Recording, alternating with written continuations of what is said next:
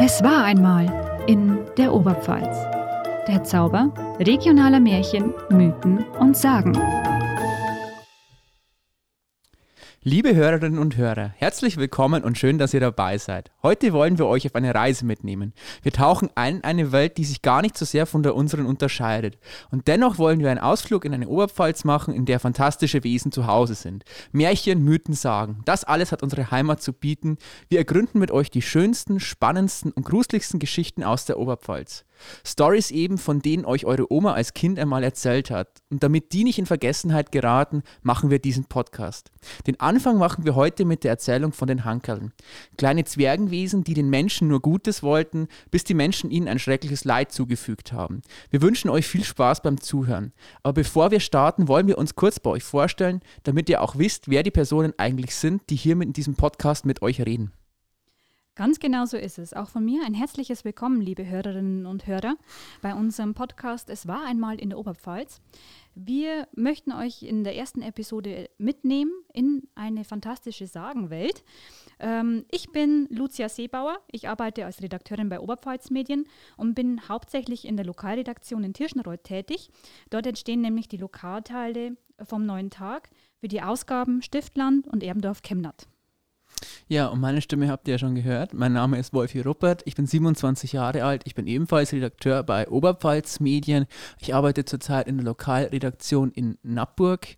Ähm, so viel dazu. Und Lucia, vielleicht erzählst du uns noch mal ein bisschen genauer, warum du dich eigentlich so sehr für Märchen interessierst.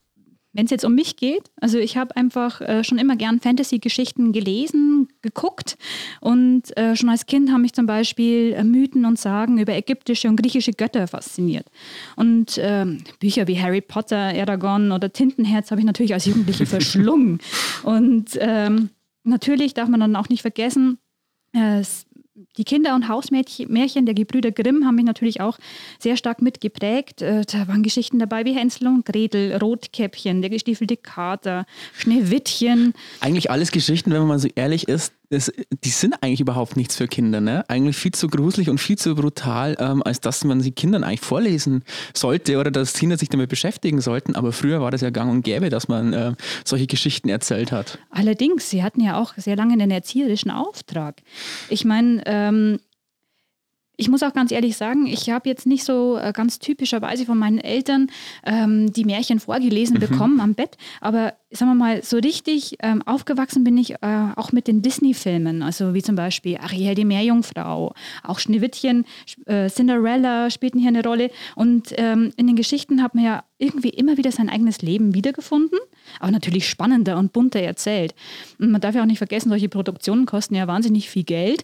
Ähm, Rapunzel neu verfilmt beispielsweise ähm, hat 250 Millionen Dollar gekostet und gehörte mit zu den ähm, ja, teuersten Produktionen in der Filmwelt. Ist das das mit dieser komischen Echse oder, oder mit diesem ähm, Gecko oder was das ist? Ja, genau. Ähm, ja, genau, okay, daran erinnere ich mich auch noch. Und solche Geschichten unterscheiden natürlich irgendwie zwischen Gut und Böse, geben uns Orientierung, erklären Sachverhalte einfach und verständlich. Und ähm, die Märchen der Grimms sind natürlich oft düster, aber sie haben meistens ja ähm, das wohlbekannte Happy End. Ja, Wenn es doch in der echten Welt auch immer so einfach wäre, ne? ja, natürlich. Ich meine, vielleicht erzählt man sich ja auch genau deswegen die Geschichten, um sich einfach die Welt ein bisschen schöner und einfacher zu gestalten und die Fantasie anzuregen. Und äh, darf natürlich auch nicht vergessen, diese Märchen sind ja oft über Jahrhunderte hinweg entstanden. Ähm, da waren die Grimms natürlich nicht die ersten, äh, die erst Märchen erzählt haben. Und sie wurden ja auch immer wieder weitererzählt, neu aufgeschrieben und haben sich verändert. Ähm, heute findet man Märchen in Comics, Animes, Hollywood-Filmen oder Computerspielen und Serien, natürlich auch oft moderne Märchen. Ähm, was natürlich jetzt auf Grimms zum Beispiel anspielt, ist Once Upon a Time in Hollywood. Ähm, dann hat man natürlich auch jetzt die neue Serie von Witcher, die natürlich auf Büchern auch basiert. Red Riding Hood, Snow White and the Huntsman und natürlich äh, die berühmteste Serie überhaupt, Game of Thrones, ist letztendlich auch im Grunde Fantasy oder Märchengestalten. Ja, schade, musst du dir einfach angucken. Also ich glaube, du bist wahrscheinlich die tausendste Person oder so, die mir das schon gesagt hat. Ähm, jeder ist begeistert von Game of Thrones und wahrscheinlich muss ich es mir irgendwann doch mal ähm, geben. Ich weiß auch nicht. Ja, da kommt man, glaube ich, nicht dran Das Ende ist ein bisschen enttäuschend, aber sagen wir mal, bis es dahin kommt, ist es wirklich gut. Ja. ähm, und äh, solche Märchen und Geschichten geben uns Helden. Sie sprechen irgendwo ja auch Urängste in uns an und vermitteln aber natürlich auch Werte. Werte wie zum Beispiel Güte, Liebe, Treue, Mut und Freundschaft. Also die klassischen, äh, die klassische Rede von die Moral von der Geschichte sozusagen. Also so. sie vermitteln immer irgendwie einen, hm? moralisch wertvollen Kern, der vielleicht das Handeln der Leute irgendwie beeinflussen sollte. Ja, genau, aber sie regen auch zum Nachdenken an. Und ich denke, vieles davon ist äh, nicht nur äh, veraltet, sondern auch immer noch hochaktuell. Ähm, ich finde, Märchen funktionieren nicht nur für Kinder, sondern genauso auch für Erwachsene. Sie können dabei helfen, ähm, dass Kinder mit Erwachsenen in dieser Zeit, wo sie ähm, die Welt erkunden und erleben, zusammenwachsen. Aber ähm, man kann sich auch ein Bild von der Welt schaffen. Und es regt natürlich, wie gesagt, einfach die Fantasie an. Ich glaube, man sollte das vor allem bei Erwachsenen, vor allem früher erwachsenen Menschen, ähm, die Bedeutung vielleicht nicht vernachlässigen, weil ähm, das ist ja genau sowas, das sind so klare, wie du sagst, so klare Strukturen, die dir ähm, die Welt erklären in gut und böse, schwarz und weiß, die eine gewisse Moral transportieren, also die dir eigentlich irgendwie helfen, so mit so Kontingenzen umzugehen, also mit dem ganzen Ungewissen ähm, in deinem Alltag und so weiter, die dir ein bisschen Struktur geben und der sozusagen eine Welt zeigen, in der ähm, alles ganz klar ist. Da gibt es den bösen Wolf, da gibt es ähm, die gute Fee und das ganze Zeug und da ist ganz klar, wer gut, wer böse ist ähm, und die Leute wissen einfach, woran sie sind. Ähm, ich glaube, das wichtig. ist ganz, ganz, ganz wichtig als Anker irgendwo auch für die Menschen früher, die sich diese Geschichten erzählt haben, um mit ihrem Leben klarzukommen letzten Endes. Ja, und es gibt auch Hoffnungen. Ich meine, wir leben in solchen Märchen, Patchwork-Families, die es heute noch gibt. Ähm, es gibt äh, Armut, es gibt Reichtum, es gibt aber auch ähm, Auswege aus der Armut. Cinderella ist da natürlich ein ganz bekanntes Beispiel. Ähm, aber in unserem Podcast soll es ja natürlich nicht nur ähm, um Märchen gehen, die jeder kennt, sondern wir wollen über Sagen, Mythen, Legenden aus der Oberpfalz sprechen. Und äh, ich muss zugeben, früher haben mich regionale Geschichten eher weniger interessiert. Ähm, ich weiß, dass wir natürlich im Heimat- und Sachkundeunterricht irgendwie drüber gesprochen haben. Und da hat man sich dann auch mal ein, zwei Lehrvideos vom Bayerischen Rundfunk angeguckt. Ganz klassisch. Meistens waren die so in aus den 60er oder 70er Jahren, wahrscheinlich noch in Schwarz-Weiß. Und das wirkt natürlich auf so ein Kind antiquiert im das Gegensatz zu einem Disney-Film. Ist jetzt aber schon ein bisschen ja, sehr, sehr streng mit deinen Lehrern. Die haben doch extra versucht, die neuen Medien einzusetzen, damit du ähm, quasi einen sachgerechten Unterricht bekommst. Und du, ja, ist ja mal auf hohem Niveau, was du hier machst. Also ist ja nicht so, als ob man sich als Schüler nicht gefreut hätte, wenn es mal ein Video Juhu, gab. die Videokassette. Einfach mal eine kurze Unterrichtspause. Aber ähm, ob sich das wirklich gelohnt hat mit Schwarz-Weiß-Videos, hm, stelle ich jetzt mal in Frage. Das war jetzt nicht unbedingt das Modernste. Ähm, ich denke aber, heute ist man da schon wesentlich weiter, hoffe ich zumindest. Ja. aber wenn man sich dann jetzt einfach mal in so eine Sagenwelt der Oberpfalz einliest, entdeckt man eben genauso spannende Geschichten, die vergleichbar sind mit den Grimms Märchen. Aber sie sind natürlich weniger bekannt. Ähm, bevor ich jetzt mein Volontariat bei Oberpfalz Medien gemacht habe, habe ich ähm, an der Uni in Regensburg vergleichende Kulturwissenschaft studiert. Und der Studiengang beschäftigt sich ja vor allem mit der Alltagskultur der Menschen von früher und heute. Und ein wichtiger Teil der Forschung ist die Erzählkultur.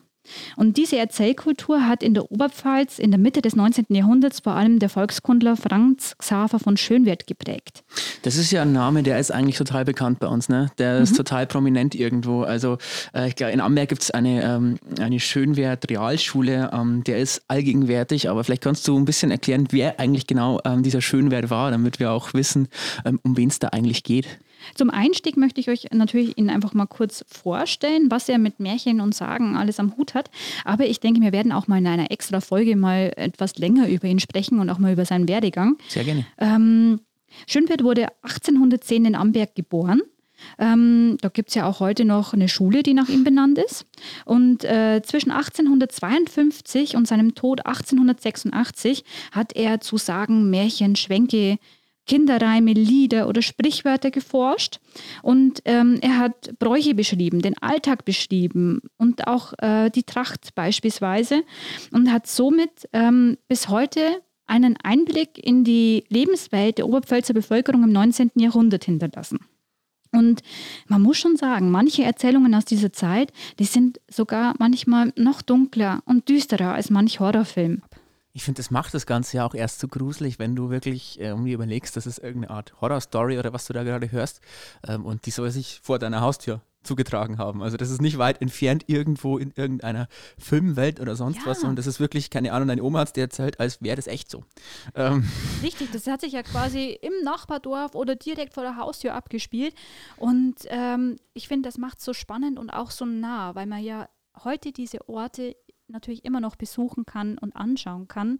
Und ähm, natürlich interessiert mich aber auch genauso, Wolfi, was dich jetzt eigentlich genau an Märchen fasziniert und warum du in diesem Podcast mitmachst und mit mir über regionale Sagen sprichst. Ja, da erzähle ich gerne was dazu. Also ich muss gleich, gleich vorausschicken, äh, so ein Profi wie Lucia bin ich natürlich nicht, wenn es ähm, um Märchen und Sagen hier bei uns in der Oberpfalz geht. Aber ich glaube, ich kann schon auch sagen, dass ich mit solchen äh, Geschichten aufgewachsen bin. Es ist zum Beispiel ganz klar, wenn ich mich daran erinnere, als ich ein kleiner Junge war ähm, und bei meinen Großeltern war, dann äh, hat mein Opa immer in seinem Sessel gesessen ähm, und wenn er eben Lust hatte, angefangen, irgendwelche Horrorgeschichten solche Gruselgeschichten aus am, dem Raum Amberg ähm, zu erzählen. Das ist natürlich, könnt ihr euch vorstellen, meine Mama war nicht begeistert, weil ähm, wir hatten ein bisschen zusammengeschissen, weil das ist doch nichts für einen kleinen Bub, war meinem Opa aber egal.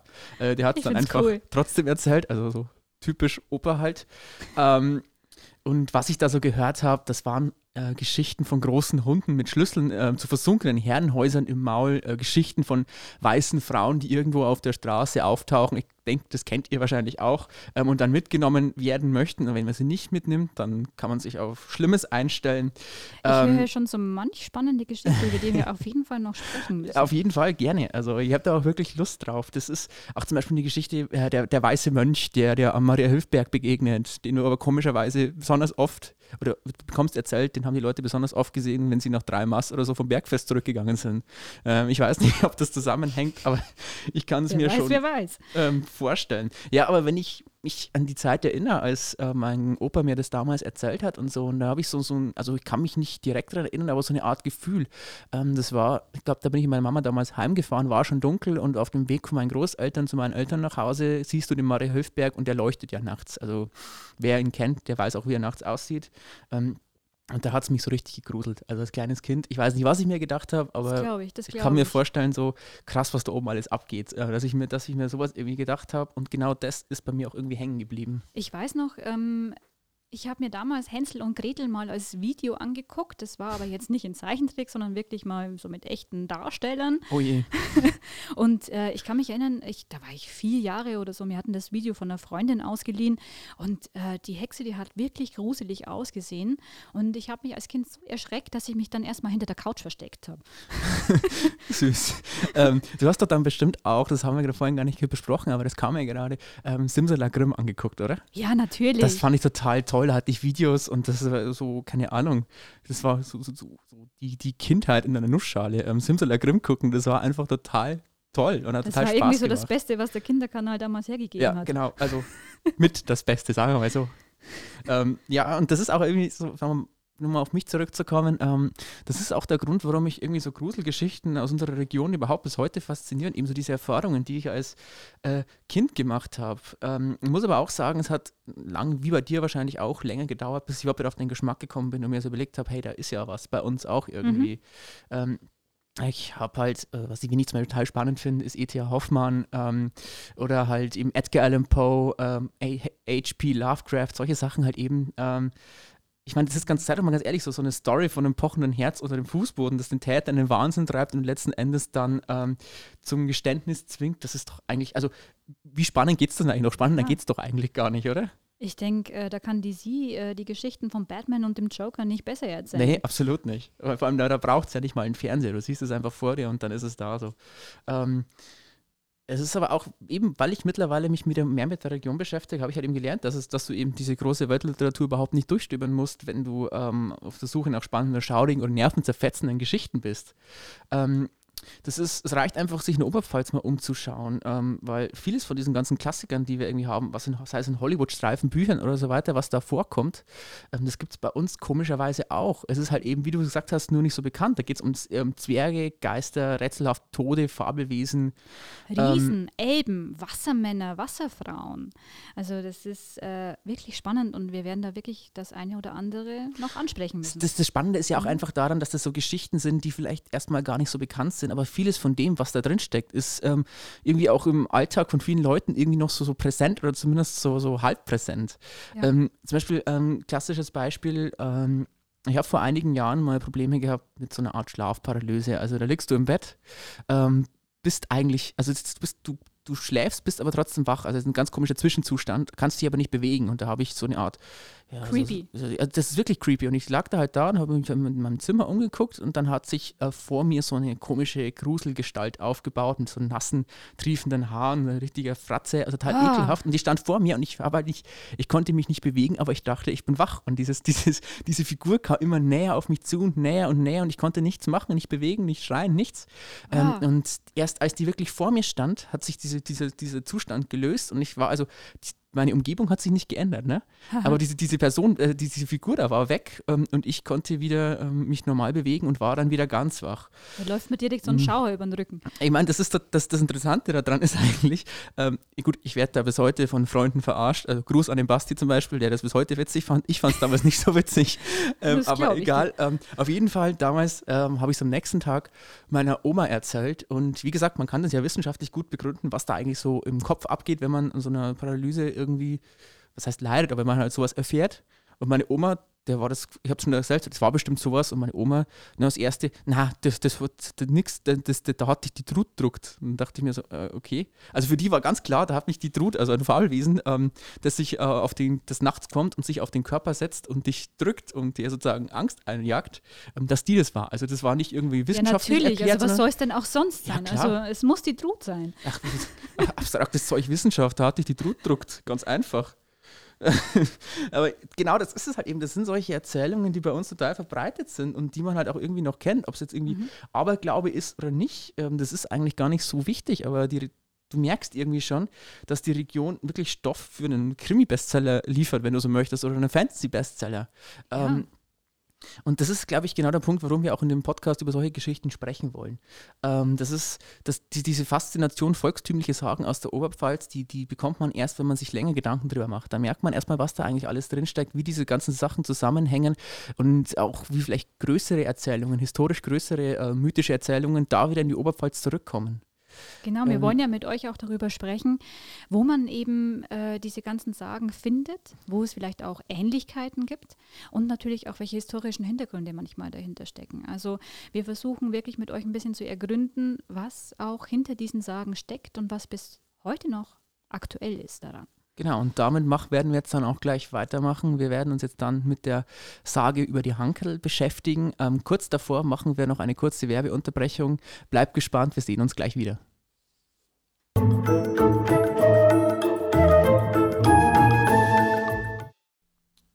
Hey Lucia, wie geht's dir? Passt schon. Und wie läuft die Arbeit so? Passt schon. Das ist deine Antwort auf alles, oder? Ja, freilich. Das ist die Antwort von Oberpfälzer auf nahezu jede Frage und für jede Stimmungslage. Nee, das ist wahrscheinlich auch das größte Kompliment, das man von einem Oberpfälzer bekommen kann, oder? Genau so ist. Aber damit ähm, ich das nicht immer selber sagen muss, habe ich jetzt genau das Passende dafür in meinem Kleiderschrank. Echt jetzt? Wie das? Was denn? Naja, wir bei Oberpfalz Medien feiern doch dieses Jahr unser Dreifachjubiläum. Unsere Tageszeitung Der Neue Tag wird 75, unser Online-Portal Onetz 25 und unser Druckzentrum 10 Jahre alt. Und unter dem Motto Hashtag Oberpfalz verbunden gibt es eben genau zu diesem Anlass eine eigene Modekollektion, die mit dem Modelabel Cofits Oberpfälzer Ortsechzeich gestaltet wurde. Es gibt T-Shirts, Hoodies, Sweatshirts für Jungs und Mädels und äh, zwar bedruckt mit vier originellen Motiven aus unserem Dialekt. Und die gehören für mich in jeden Oberpfälzer Kleiderschrank. Und jetzt les mal, was hier auf meinem Pulli steht. ich verstehe schon, passt schon. Und wer die Klamotten kauft, der tut sogar der Umwelt noch was Gutes. Alle Shirts und Pullis sind aus fair gehandelter, vegan zertifizierter Bio-Baumwolle. Und wer sich das jetzt auch zulegen will, kann die Hashtag Oberpfalzverbunden Kollektion ab dem 18. März über die Webseite www.oberpfalzverbunden.de kaufen. Ja, das ist echt cool. Jetzt weiß ich auf jeden Fall, was ich anziehe, wenn ich das nächste Mal vor dem Kleiderschrank stehe und nicht weiß, was ich anziehen soll. Also nach dem Motto, passt schon.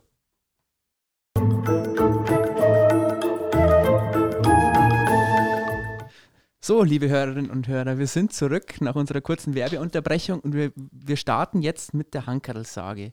Ähm, Lucia, Du ähm, kannst uns was über die Geschichte erzählen, der Hankerl. Wie sieht es denn da aus? Was, was hat es denn damit auf sich? Genau, ich möchte jetzt ein bisschen äh, wirklich mal in eine richtige Sage einsteigen. Und Wolfi, du hast ja bereits schon darüber gesprochen, ähm, welche Sagen dich als Kind geprägt haben oder Mhm, ja. Mit welchen Geschichten du eben mit deiner Familie auch in Berührung gekommen bist. Und eine regionale Sage, die ähm, mir schon eben so als kleiner Knirps immer mal wieder bruchstückhaft untergekommen ist, ist die Sage von den kleinen Hankerlern. Also eine Sage, die du schon gehört hast, also selber noch ein kleines Hankerl warst, ne? So ungefähr. Und ähm, ich bin in Wiesau im Landkreis Tirschenreuth aufgewachsen und äh, bin als Jugendliche nach Mitterteich gezogen. Dort habe ich zehn Jahre gewohnt und äh, wohne jetzt wieder seit knapp vier Jahren wieder in Wiesau.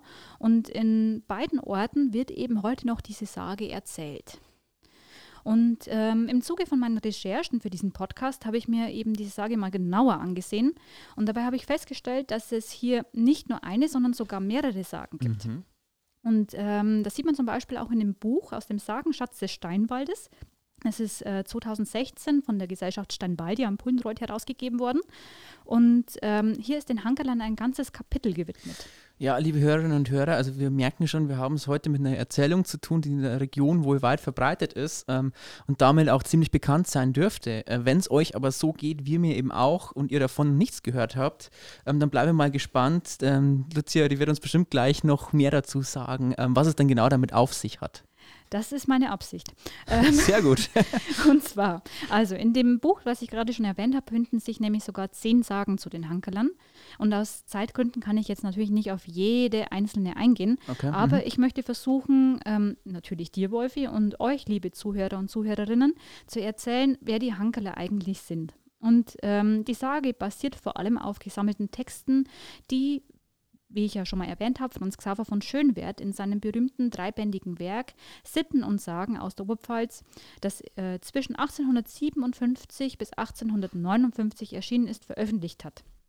Vielleicht einmal ganz kurz, ähm, nur damit ihr euch auch auskennt, damit ihr ungefähr wisst, wovon wir da sprechen. Ähm, dieses äh, Buch von Schönwert oder diese drei Bände, das ist ein ähm, ziemlicher Schinken. Äh, die Gesamtausgabe von 2011 zum Beispiel umfasst rund äh, oder genau 544 Druckseiten. Aber das nur mal zu, am Rande zur Geschichte, damit man sich auch orientieren kann, ähm, aus welchem Buch das ganze Zeug eigentlich stammt. In diesen Bänden steckt wirklich wahnsinnig Ja. viel drin und es ist natürlich aber auch äh, schön untergliedert und äh, es gibt auch ein Register, wo man suchen kann. Also ganz so schwer war das jetzt für mich nicht, auf die Hankeler dann zu stoßen.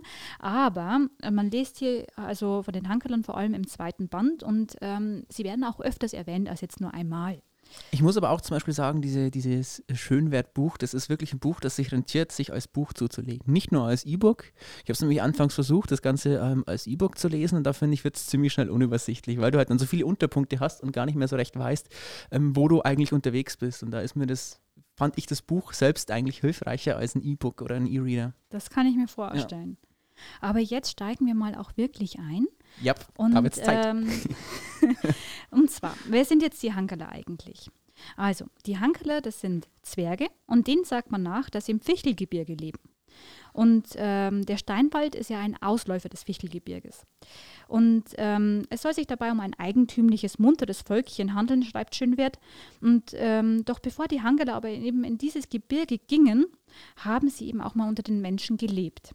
Und äh, der Sage nach haben die Hankeler einst in Mitterteich gewohnt und waren quasi die Ureinwohner der Stadt. Ähm, sie haben dort ihre Reichtümer, ihre Intelligenz und ihre körperliche Kraft eingesetzt, um in Frieden mit den Menschen zusammenzuleben. Und so sind die Hankeler gute, nette Zwerge. Sie waren fleißig, haben mit am Feld geholfen und auch in den Haushalten. Sie waren Ratgeber und haben in Not und Gefahr geholfen. Sie haben die Menschen beschützt vor Unglück. Also eigentlich richtige Glücksbringer. Und ähm, die Hankeler mochten Mitterteich so gern, dass sie daraus eine Stadt machen wollten, ähm, die mit keinem anderen Ort in der Umgebung zu vergleichen sein sollte. Sie wollten sie von Fuchsmühl bis Waldsassen ausdehnen. Das ist eigentlich ziemlich interessant, was du da zu den äh, Hankerlern sagst, weil ähm, bisweilen ist es ja eigentlich so, dass Zwerge nicht unbedingt nur gute Eigenschaften ähm, haben oder dass ihnen nicht nur gute Eigenschaften zugesagt werden. Richtig. Also oft heißt es ja auch, dass sie zwar vielleicht hilfreich sind, aber auf der anderen Seite auch ziemlich ähm, schlau, listig, geizig, tückisch, also einfach hinter Geld, Gold her sind. Ähm, und bei den An- Hankerln eben wirkt es eher so, als wären sie wirklich nur die Helfer und Freunde in der Not, also wenn man so will, die besseren Menschen eigentlich. Richtig, äh, sie sind eigentlich das Gute in Persona.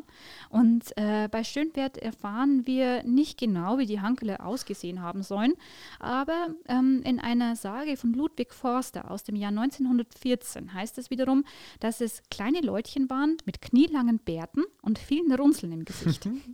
bei Schönwert werden sie ähm, den Wesen der Erdgeister zugeordnet. Also da haben wir doch gleich das Bild von den sieben Zwergen bei Walt Disney im Kopf, oder? Ja, natürlich, bei Schneewittchen. Hi ho, hi ho. Hi, hi ho, genau.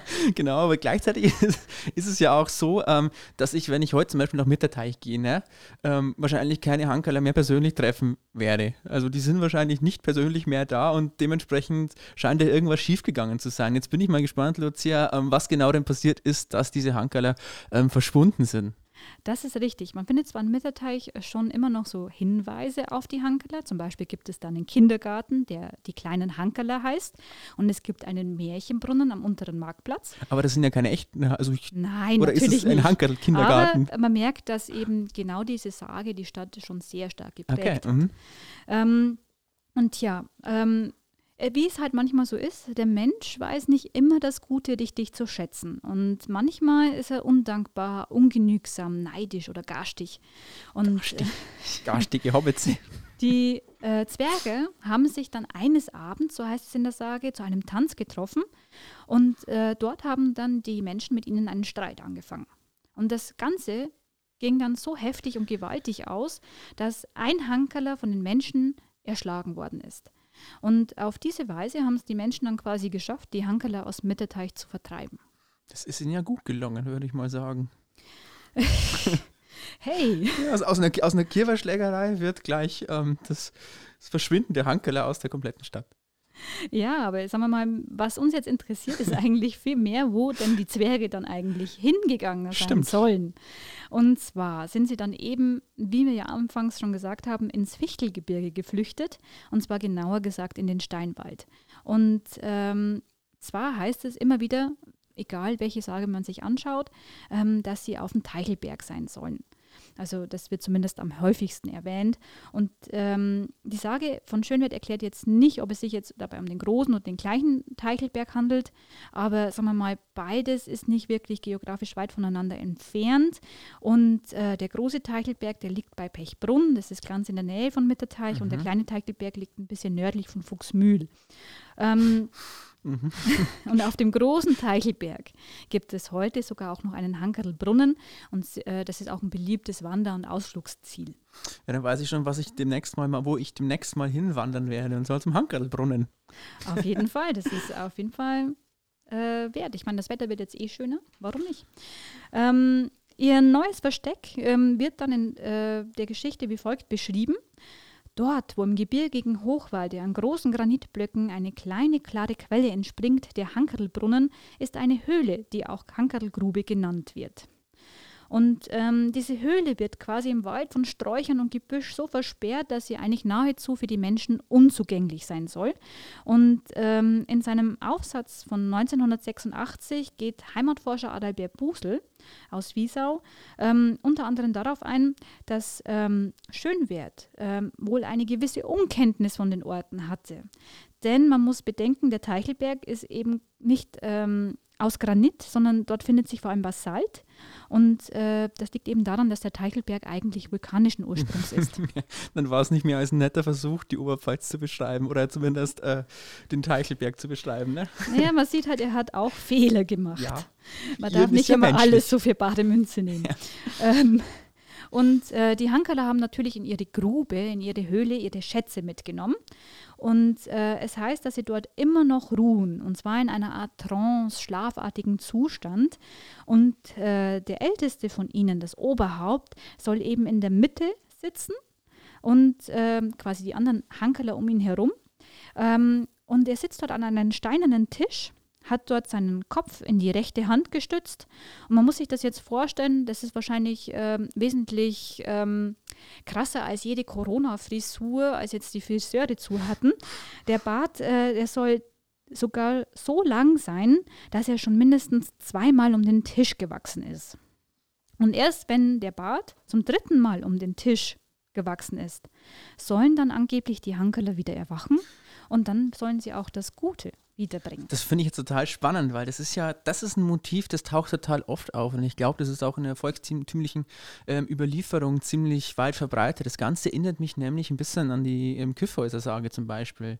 Ähm, ich meine, ich kann natürlich nur mutmaßen, ähm, aber was du da mit dem alten Oberhankerl ähm, und seinem Bart in der Höhle erzählt hast, das scheint schon sehr nahe an das äh, ranzukommen. Ähm, die Vielleicht ganz kurz zur Kyffhäuser-Sage. Bekannt ist sie vor allem durch den Dichter und Sprachgelehrten äh, Friedrich Johann Michael Rückert. Und der hat eben dieses Gedicht Barbarossa 1817 verfasst. Mhm. Ähm, ich glaube, allgemein ist die Sage aber wahrscheinlich sogar noch älter als 1817. Das passt halt mehr so in die, die Bestrebungen, einen Nationalstaat zu gründen und so weiter. Ähm, mhm.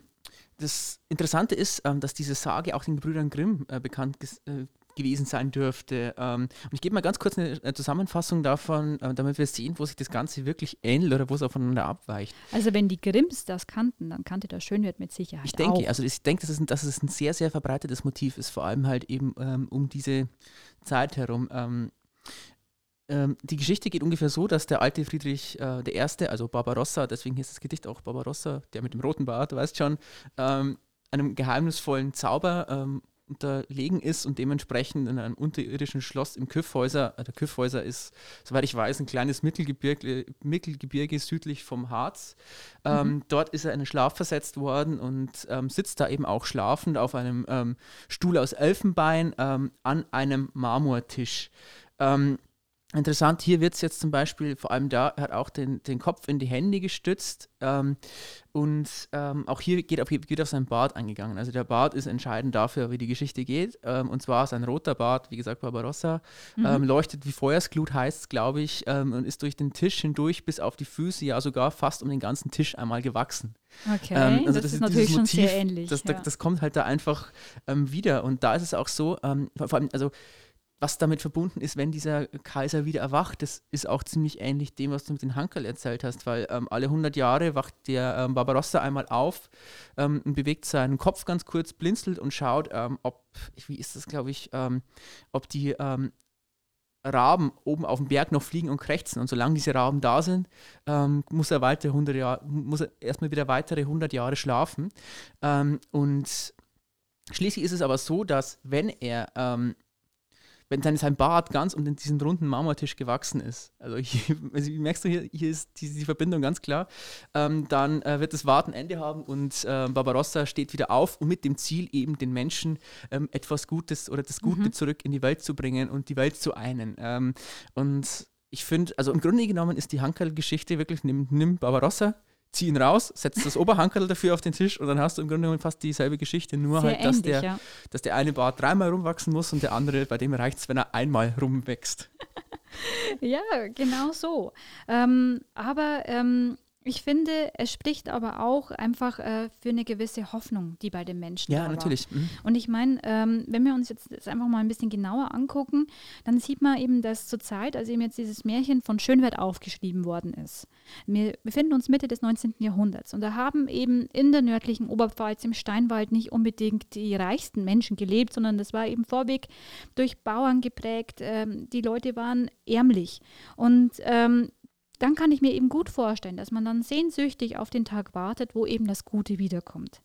Und ähm, man hat eben auch immer wieder dann versucht, in diesen Sagen ähm, äh, quasi alles Elend, was damals geschehen ist. Da hat man eben gesagt, das äh, entspricht dem Hankerlfluch. Klar. also ähm, hat jetzt zum Beispiel ein Mädchen Liebeskummer gehabt, so ähm, glaubt man, das waren die Hankerler. Mhm. Ne? Oder ähm, hat zum Beispiel eine Frau ähm, ein uneheliches Kind gehabt, dann war das auch ganz klar, wo dieses Kind herkam nämlich vom Hankelbrunnen. ja klar, woher auch sonst soll es der Storch gebracht haben oder äh, was, was, was, was, bilden sich die Leute überhaupt ein?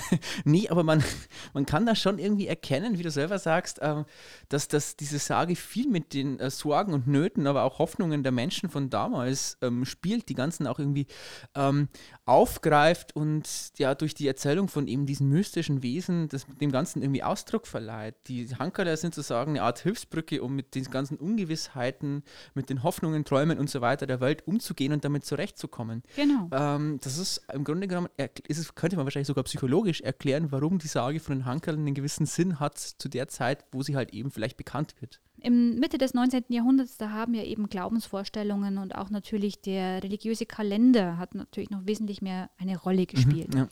Und äh, daher ist es jetzt auch nicht verwunderlich, dass es äh, dann in der Sage weiter heißt, dass sich die Hankelgrube ähm, dann jedes Jahr am Palmsonntag, also das ist ja genau der Sonntag vor Ostern und das passt ja jetzt auch genau in die Zeit, wo wir jetzt diesen Podcast aufnehmen, ähm, wenn in der Kirche die Passion verlesen wird, dann soll sich eben die Hankelgrube öffnen und für Menschen frei zugänglich sein. Und dann steht es den Menschen sogar frei, dass sie sich quasi dann in die Höhle reinbegeben und sich alles Mögliche an Schätzen holen, was die Hankerler dort eben untergebracht haben. Aber es gibt äh, einen Haken an der ganzen Geschichte. Wer eben vor Ende der Passion die Höhle nicht verlassen hat, der muss eben mindestens ein Jahr, also bis zum nächsten Palmsonntag warten und bei den Hankerlern bleiben. Das dürfte jetzt nicht das Riesenproblem sein, denn wir wissen ja, die Hankeler sind gut. Obwohl ich ihnen ähm, ihre Schätze klaue und mich in, die, in ihre Höhle schleiche, sind sie trotzdem nett zu mir? Ja, ja natürlich. Ja, das ist fantastisch. Den Menschen wird also nichts geschehen.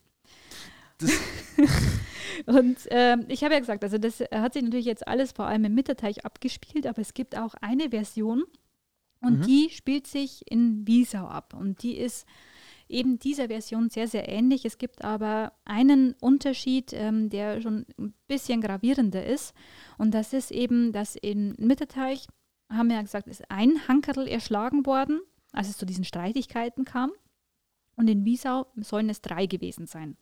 Und es gibt natürlich einige lokale Details, die anders sind, aber im Wesentlichen sind die sehr, sehr ähnlich. Und ähm, ja gut, ein Hanker oder drei Hanker ist vielleicht schon ein kleiner Unterschied. Ähm, was du gerade eben gesagt hast mit der ähm, Hankerl-Grube oder Hankerl-Höhle, die sich nur am Palmsonntag ähm, öffnet, das erinnert mich auch irgendwie an eine ähm, Sage aus Amberg, die, die mir in meiner Kindheit erzählt wurde. Also ich habe nicht genau gefunden, wo die steht, ähm, aber da ist es auch irgendwie so, also da, da sind es auch diese, diese ähm, zeitlichen Abstände, die da eine Rolle spielen. Und zwar irgendwo, glaube ich, am Rehöfberg gibt es eine Art riesengroßen Höllenhund, der den Leuten erscheint nachts und der hat einen Schlüssel im Maul Maul. Mm, und wenn man diesem Hund, so sagen wir mal, ähm, die diesen Schlüssel abnimmt, dann bekommt man Zugang zu einem lange versunkenen Herrenhaus, das nur alle ähm, heilige Zeit mal ähm, auftaucht. Und man kann dieses, dieses Herrenhaus betreten, muss aber eben aufpassen, dass man dieses Haus verlässt, bevor die Sonne aufgeht, weil man sonst mit diesem kompletten Herrenhaus zurück in die Tiefe stürzt ähm, und im, quasi im Erdboden verschwindet. Mhm. Und rauskommen kann man halt dann eben nur wieder, wenn das nächste Mal irgendjemand diesen Hund sieht, ähm, diesen Hund sieht, diesem Hund den Schlüssel abnimmt und das ganze Haus wieder erscheint und er aufsperrt und der Mensch wieder raus kann. Ähm, aber bloß so, das hat mich bloß daran erinnert. Aber lass uns gleich wieder zurück zu den Hankerln gehen, komm. ja, ich habe noch ähm, ein paar kleine Punkte, die ich hier anfügen mhm. möchte. Und zwar, also, ähm, es gibt jetzt, äh, ich habe ja schon gesagt, äh, Schönwert erwähnt äh, nicht nur einmal die Hankerler, sondern mehrmals. Mhm. Und jetzt gibt es quasi an, an, einer, an einer anderen Stelle, wo eben Schönwert speziell zur Hankerlgrube schreibt. Und äh, hier heißt es, ähm, dass diese Hankelgrube sich ähm, bei Weutentan noch mehr bei Triebendorf, also bei Dreidendorf, ähm, das sehr ähnlich bei Dreimdorf klingt, wie man es eben heute noch ausspricht, okay. äh, wenn man vor Ort ist. Okay. Und es ist halt einfach ein kleines Dorf bei Wiesau. Und in der Sage heißt es, ähm, dass eben die Hankelgrube sich unter einem Felsen befinden soll. Und ähm, also wir sind jetzt wieder hier in Richtung Ostern unterwegs. Wir haben ja gerade den Palmsonntag gehabt und jetzt ist es eben der Karfreitag, dass es eben ähm, während der Passion möglich sein soll, am Karfreitag, dass man einen Schlüssel für die Grube finden kann. Und das mhm. ist jetzt ein mhm. interessanter Punkt. Diesen Schlüssel sollen Venezianer in den nahen Hankerlbrunnen geworfen haben. Mhm. Also das ist quasi der Schlüssel, dass ich das aufsperren kann, dass ich mir da die Schätze holen kann. Also jeder, der Kirche schwänzt, hat potenziell die Chance, einen Schatz zu finden. so ist das die Moral der Geschichte, oder? Auf jeden Fall denke ich, hat der eine oder andere mit Sicherheit schon mal nach diesem Schlüssel gesucht mhm. oder versucht, den Schatz zu finden. Aber ähm, eben, wir wissen ja jetzt, die Hankerler sind nicht böse, sie sind freundlich. Und äh, Schönwert versucht das jetzt eben auch ein bisschen zu untermauern mit äh, zwei weiteren kleinen Geschichten. Und ähm, die sind auch relativ ähnlich. Und ähm, so hat zum Beispiel mal eine Mutter aus Versehen ihr Kind in der Grube gelassen ähm, als sie aus der Grube dann ging, war diese eben dann auf einmal plötzlich zu. Ähm, und dann dauerte es ein Jahr, bis sich das Tor zu der Grube wieder geöffnet hat. Und dem Kind fehlte nichts. Es saß einfach vor der Höhle und hat halt dann wahrscheinlich ganz munter weitergespielt. Und ähm, dann heißt es in einer weiteren Sage, dass ein Mann ebenfalls mit seinem Kind in die Höhle ging, doch der war ein bisschen raffgieriger, denn ähm, der hat alle Schätze, die er gefunden hat, gepackt und so viel mitgenommen, wie er, wie er nur tragen konnte und hat dann versucht, das nach draußen zu bringen und in diesen Momenten, wo er eben so raffgierig war, hat er eben sein Kind in der Grube vergessen. Was uns die Geschichten in erster Linie sagen, ist ja eigentlich, dass äh, die Leute rund um diese Hankerlgrube oder Hankerlhöhle damals wahrscheinlich nicht gerade die besten Eltern waren, oder? Ja, und anscheinend Männer wesentlich raffgieriger sind als Frauen. Ja, wieso? Da hat doch auch eine Frau, hat doch auch ihr Kind vergessen, oder? Ähm, in der anderen Vergessen Geschichte. schon, aber sie hat nicht die Schätze mitgenommen. Ach so. ja, gut, aber das ist auch irgendwie so, ähm, ja, du, wo ist denn dein Bo? Uela, den habe ich beim, bei der Hankerlgrube beim Schätzestehlen vergessen. Also das ist so eine Geschichte, keine Ahnung. Mich wundert ja, ähm, dass es keine Geschichte von einer Person gibt, die gleich mehrere Kinder oder vielleicht noch einen Hund oder was in der Grube vergessen hat, während sie die Schätze gestohlen hat, aus der, aus der Grube gestohlen Aber ich finde, so wird jetzt vielleicht auch klar, warum die Menschen damals behauptet haben, dass uneheliche Kinder dann aus der Hankelgrube kommen, weil ich meine, wenn man öfters mal sein Kind irgendwo vergessen hat, hm, ja, passiert, ne? Passiert. Kann es natürlich auch sein, dass es dann auf einmal plötzlich wieder auftaucht. Also in dieser zweiten Geschichte, also es hat wieder bis beim Sonntag gedauert, bis das Kind aufgetaucht ist und ihm ist wieder nichts passiert. Weiß man also auch, ob das Kind wieder abgeholt wurde oder? Ähm. Wir gehen jetzt mal davon aus, weil sonst wüsste ja keiner, dass das Kind wieder aufgetaucht das ist. Das Principle of Charity sozusagen. Also wir meinen das natürlich alles mit Augenzwinkern. Ja, ja ne? natürlich. ähm, jetzt haben wir uns aber vielleicht nochmal ähm, zu der Sage selbst zurück. Wir haben uns ja schon einige Male auch privat so über diese Hankerl-Sage unterhalten. Ähm, und ich würde mal behaupten, dass es sich bei den Hankerln wirklich um eine Sage äh, handelt, weil ähm, ja, erstens mal ähm, spielt es ja trotzdem mit realen Begebenheiten oder halt zumindest mit äh, Personen oder zu, hier vor allem Orten. Also ich meine, die Orte gibt es mhm. echt. Ähm, es steht im weitesten Sinne ja eigentlich schon der Eindruck eines Art Wahrheitsberichts. Damals waren die Hankerl da, dann wurden sie erschlagen, dann sind sie abgehauen. Ähm, so in dem Sinne. Ähm, und auch die ursprünglichen Verfasser von dieser ganzen Geschichte sind ja eigentlich nicht bekannt. Und auch das spricht ja eigentlich dafür, dass, dass wir es hier mit einer Sage zu tun haben. Das ist aber typisch Schönwert. Er hat äh, äh, quasi diese ganzen Geschichten und Sagen gesammelt. Mhm. Er hat aber nicht erfasst, äh, von wem er das gesagt bekommen hat. Also er hat nicht die Namen der Gewährspersonen aufgeschrieben. Mhm, ja das, ich sage ja, das, das spricht eigentlich schon dafür, ähm, dass, dass wir es da mit einer Sage zu tun haben. Und es lässt sich ja im Grunde genommen auch vermuten, ähm, dass es zumindest sowas wie einen wahren Kern an der ganzen Geschichte einer Sage gibt. Ähm, und vielleicht kannst du ja ein bisschen was über den geschichtlichen Kontext erzählen oder zumindest die geschichtlichen Begebenheiten, die mit dieser Hankerl-Sage zu tun äh, haben könnten. Da ich, ich weiß, du ähm, kennst dich da ziemlich gut aus und vielleicht kannst du uns erzählen, ähm, was es damit auf sich hat. Also ich habe natürlich zu dem Thema auch ein bisschen recherchiert, weil das hat mich natürlich auch interessiert, äh, mit äh, welche Zusammenhänge das Ganze hat. Und ich bin dann eben dabei auch auf einen Aufsatz gestoßen, den habe ich schon mal kurz erwähnt, von äh, 1986, den hat der Heimatforscher Adalbert Busel mhm. geschrieben. Ja.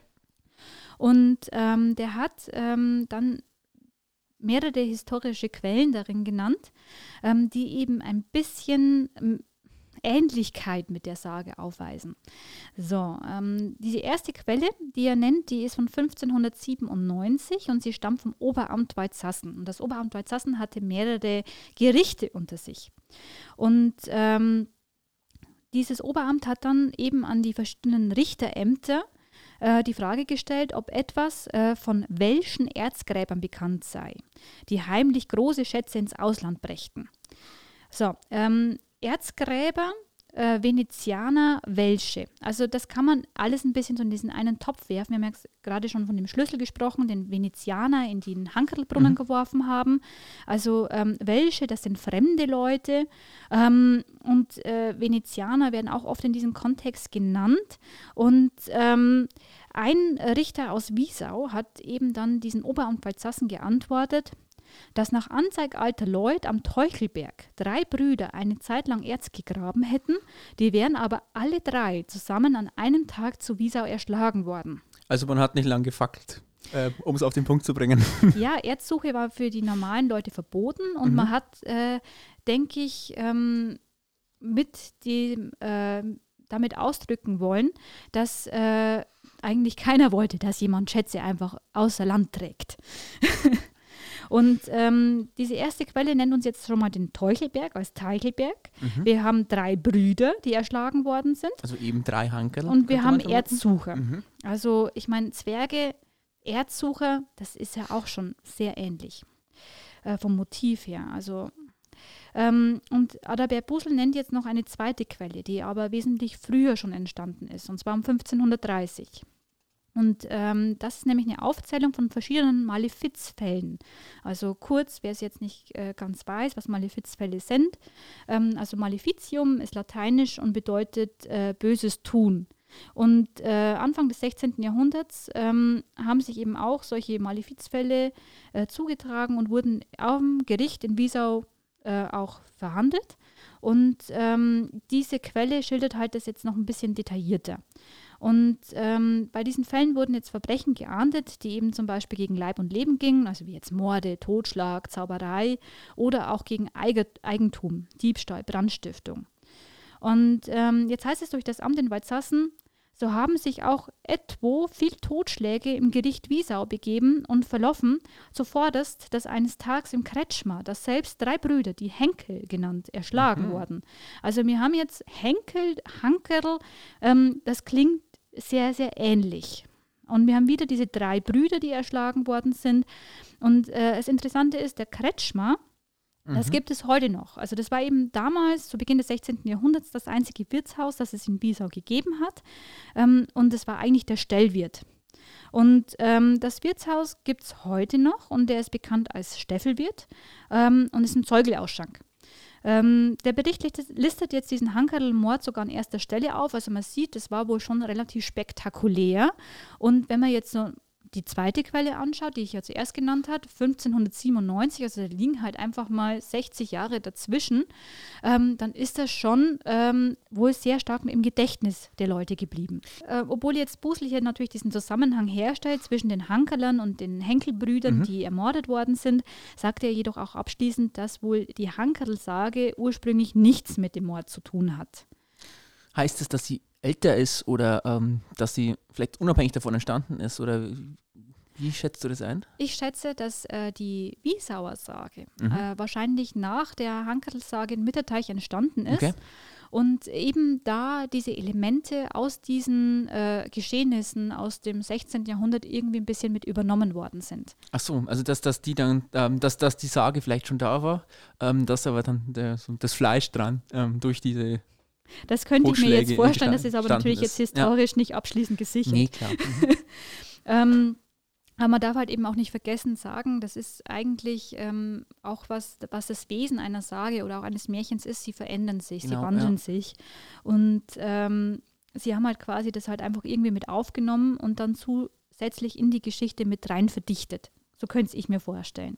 Das ist wirklich spannend. Ähm, das, ist, das, das sind vor allem ähm, Geschichten in der Geschichte.